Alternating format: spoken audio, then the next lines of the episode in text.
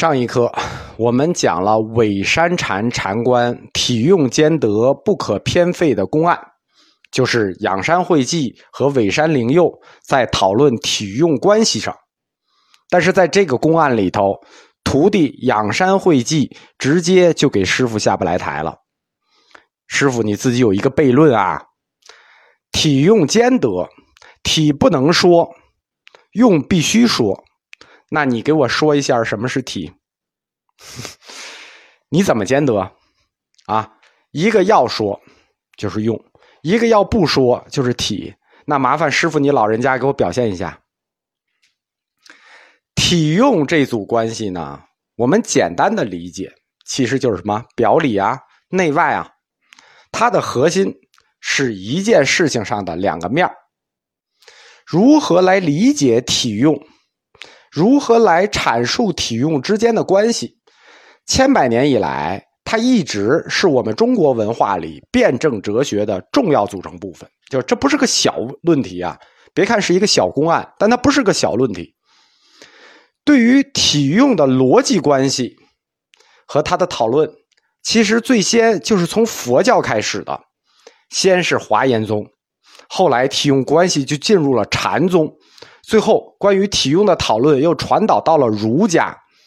可以说，儒家后来的理学也好啊，心学也好呀，他们体用关系之间的辩证内核框架，基本上完全是照搬的禅宗。啊，从维养的这个公案里就可以看出来，最早的这种讨论，在禅宗里头，对体用之间的关系一直有两派看法。一派叫对立派，一派叫统一派。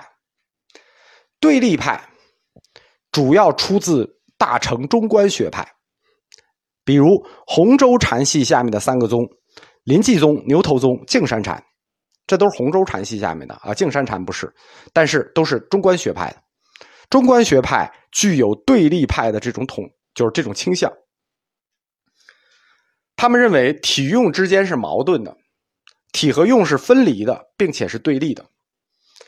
中观学派在西哲的分类上，它接近于怀疑论和不可知论；而统一派呢，就是认为体用一体的统一派呢，主要出自大乘唯识学派。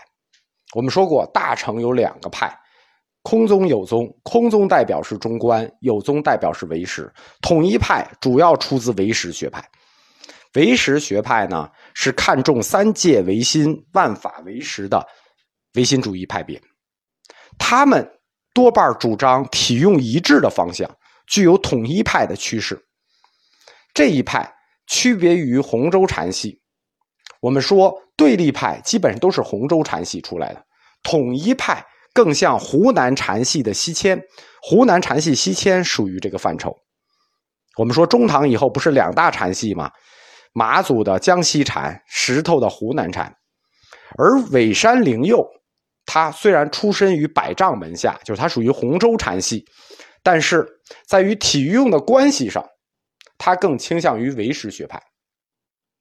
这就是体用这组关系在佛教里的两个趋势：统一派和分离派。体用这组关系虽然。都是大乘学派，就是大乘中观、大乘唯识，他们同为主观唯心主义学派，但是他们对体用关系的这种看法是不一致的。体用分离和体用一致，既然他们背后分属于大乘的不同学派，就是属于大乘佛教的不同学派，所以学派不同，必然会产生两种不同的禅观。如果反映到对俗世间的生活态度上。他们表现也是截然不同的啊！我们知道，他们就是具体落实到生活里就完全不一样。我们就是为了说明这个例子啊，我们就举另一个公案。另一个公案呢，在《景德传灯录》里头是记的灵佑说的一句诗，而且这个诗呢，南怀瑾老师是专门讲过的，就是说他们对俗世生活的态度的差距。这首诗叫做“十计里地不受一尘，万行门中不舍一法”。这就是伪山禅对于他们体用关系在实际生活中应用的看法。实际理地不受一尘，理地道理的理，万行门中不舍一法。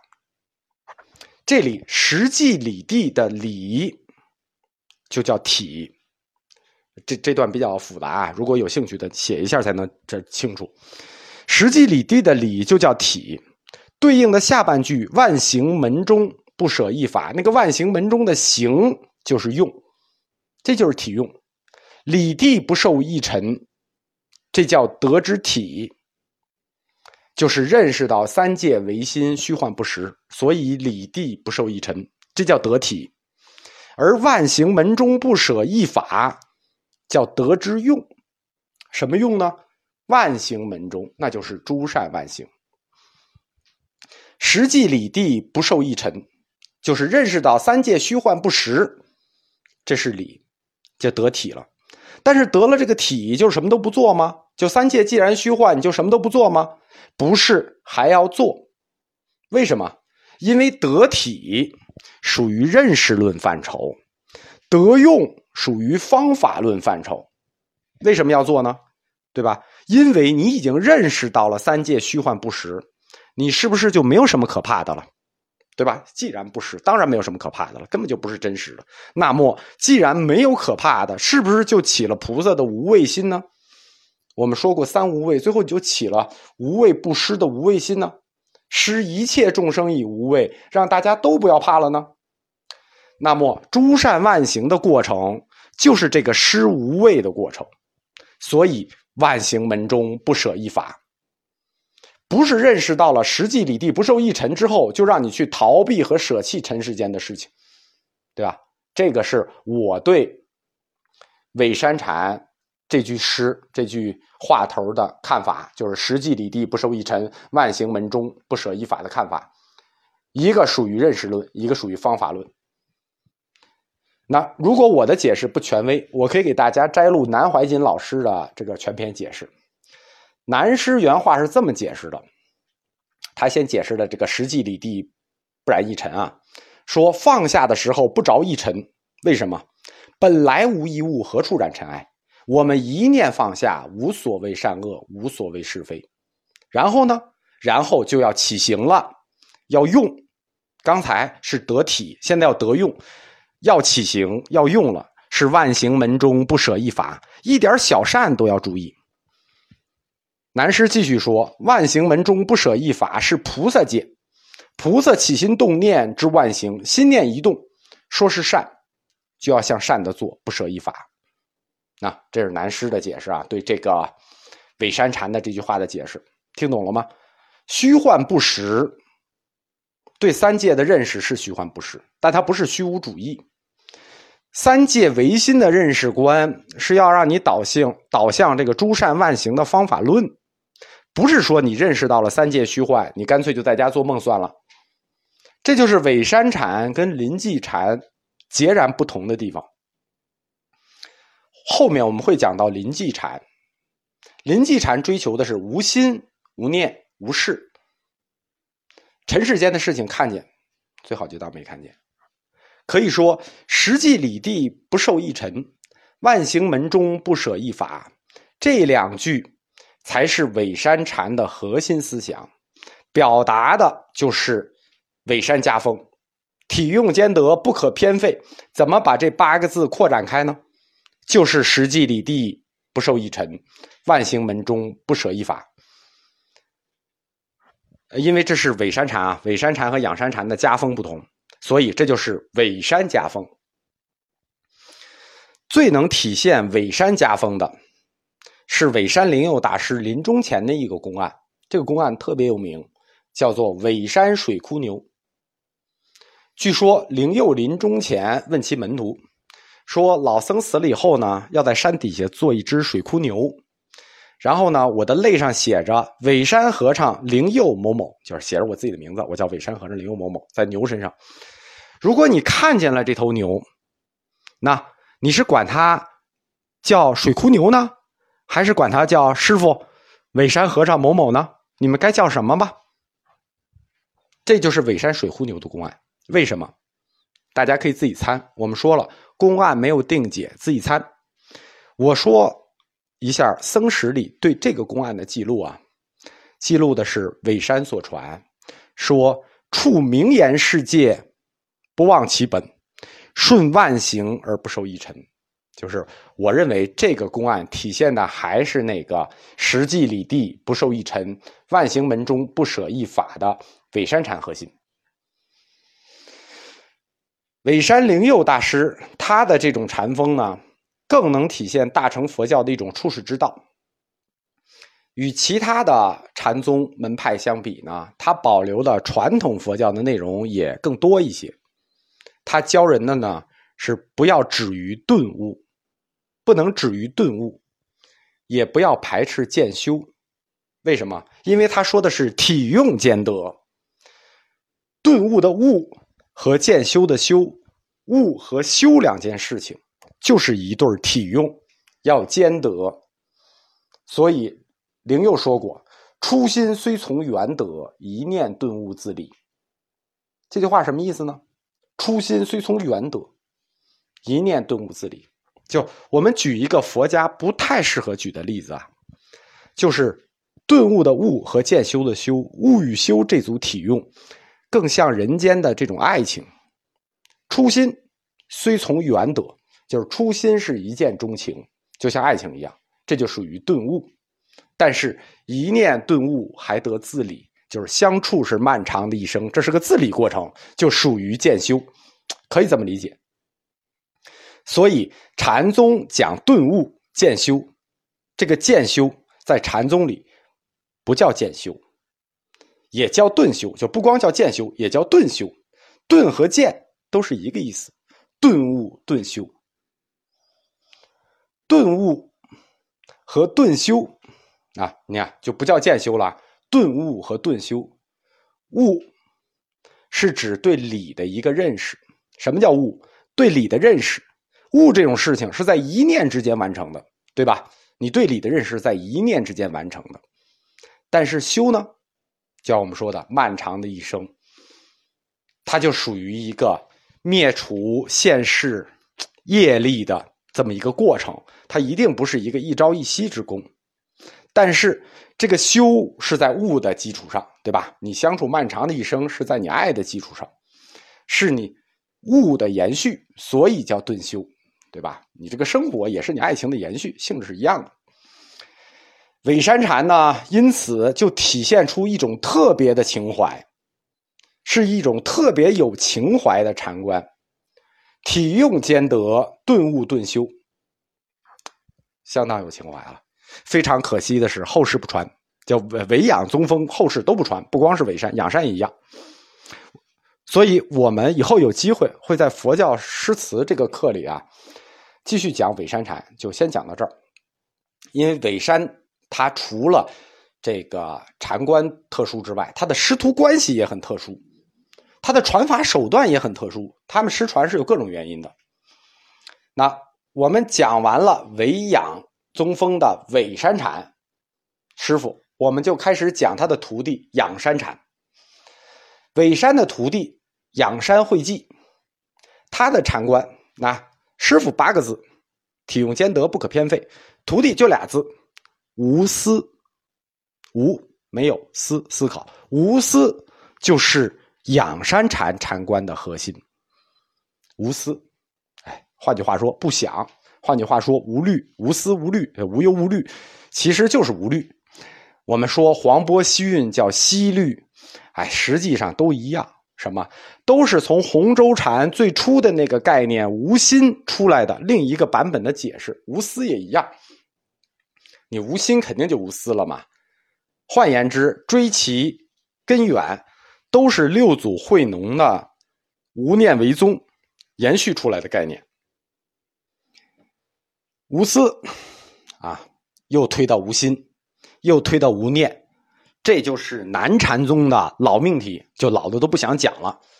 六祖坛经有三大概念，叫做无念为宗、无相为体、无住为本，这是六祖坛经的三大概念。后来洪州禅系从这个无念为宗或者说以无心这个概念为起点，出发了一系列的概念，追其根源都在六祖坛经的这个无念为宗上。但是不想讲也得讲，对吧？你不可能说唯养宗风，讲完伪山禅、养山禅没了。无心，这是洪州禅的核心概念。养山会记就用无私这个词，对无心这个概念做了一个重新的发挥。所以我们说养山会记的禅观核心两个字无私，还是无心。我觉得也很为难禅宗啊，一个概念，你说你得解释多少遍？养山会稽，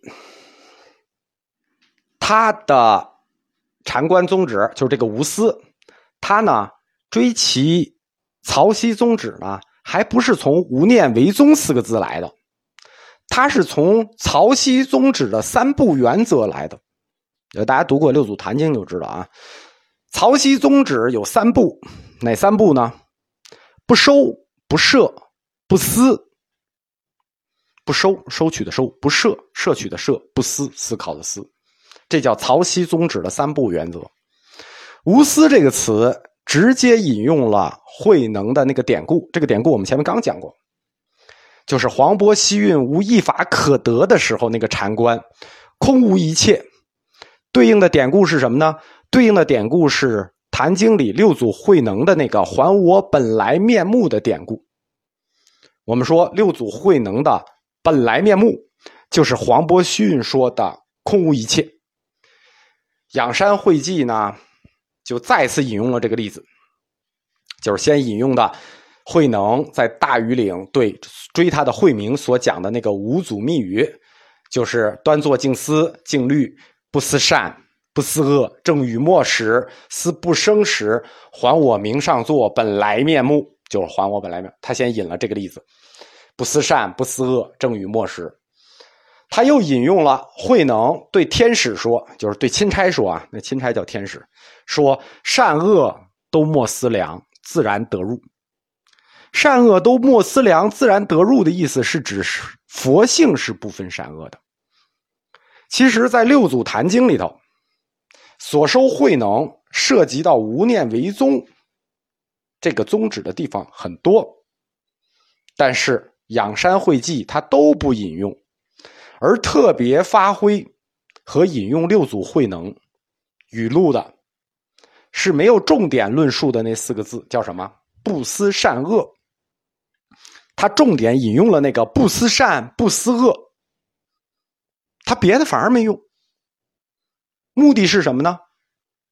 目的是要把无私这个状态推到一个极致。我们说有无念为宗的地方很多，你随便引用一个啊，你本来是从无念为宗出发的无心，最后到的无私，你找无念为宗来引用，不，他引用的是不思善恶，引用的是三不原则中的不思。为什么？就是为了把无私这种无心的状态推到一个顶点上，一个极致点上。思考这件事情，如果连善恶你都不考虑了，就什么不想，已经不想到了不分善恶的地方，是不是就到极致了？肯定是到极致了嘛。但是，这换换句话说啊，说实话啊，就是这种推到这种地步啊，有点过分了。因为这个不思善不思恶的禅观，在后期啊，它没起什么好作用。因为不思善不思恶，仰山会稽在引用它的时候，就推到极致的时候，是为了去表述无私，为了阐述无私的核心性质，这是为上等根器的人所做的机关。但是下等根器呢，或者说中下等根器呢？啊，中等根器还能问个为什么？下等根器他就拿着原文不问为什么了，他就直接拿这个理论去不分善恶了，以至于晚晚唐时期啊，狂禅之风就跟这个是有有一点关系的啊。不思善恶，不思善不思恶这句话最大的误解就是不是不辨是非，就是认为它是不辨是非。其实不思善不思恶的误解，它不是不辨是非。不是不懂善恶，懂善恶，不辨善恶，不是不去不去思索，不等于不变，只是不去想了。而且，这个不思善与不思恶是一个内向指向，什么意思？就是不思善恶，对是对着你自己来的不思善不思恶。别人对你做的事情，你已经不思善也不思恶了。这个指向是对内的，就是别人对我的善恶好不好，我不想了，我不分了，不是不能分别，不是不能分别啊，只是不思，不是不变。反正最后承受的人是内向的，是我承受，那我就不分辨了。这是仰山慧寂大师的原意，但是呢。他发挥的这个理论，到了后期，下等根器在接触这个命题的时候，他就把这个不思善也不思恶，变成一个对外指向的事情了。我们说这个不思善不思恶，承受的人是自己，所以无所谓，好坏我都认了。当把这个不思善不思恶对着外面指向的时候，就是说你去干好事和干坏事都一样，承受者成别人了，对吧？慧济大师把。无私推到顶点，承受者是自己。你的不思善恶，承受者是别人，啊，中下等根器的，你这不是耍流氓吗？对吧？有的呢是不会读书，理解力没到；有的呢就属于故意这么干的。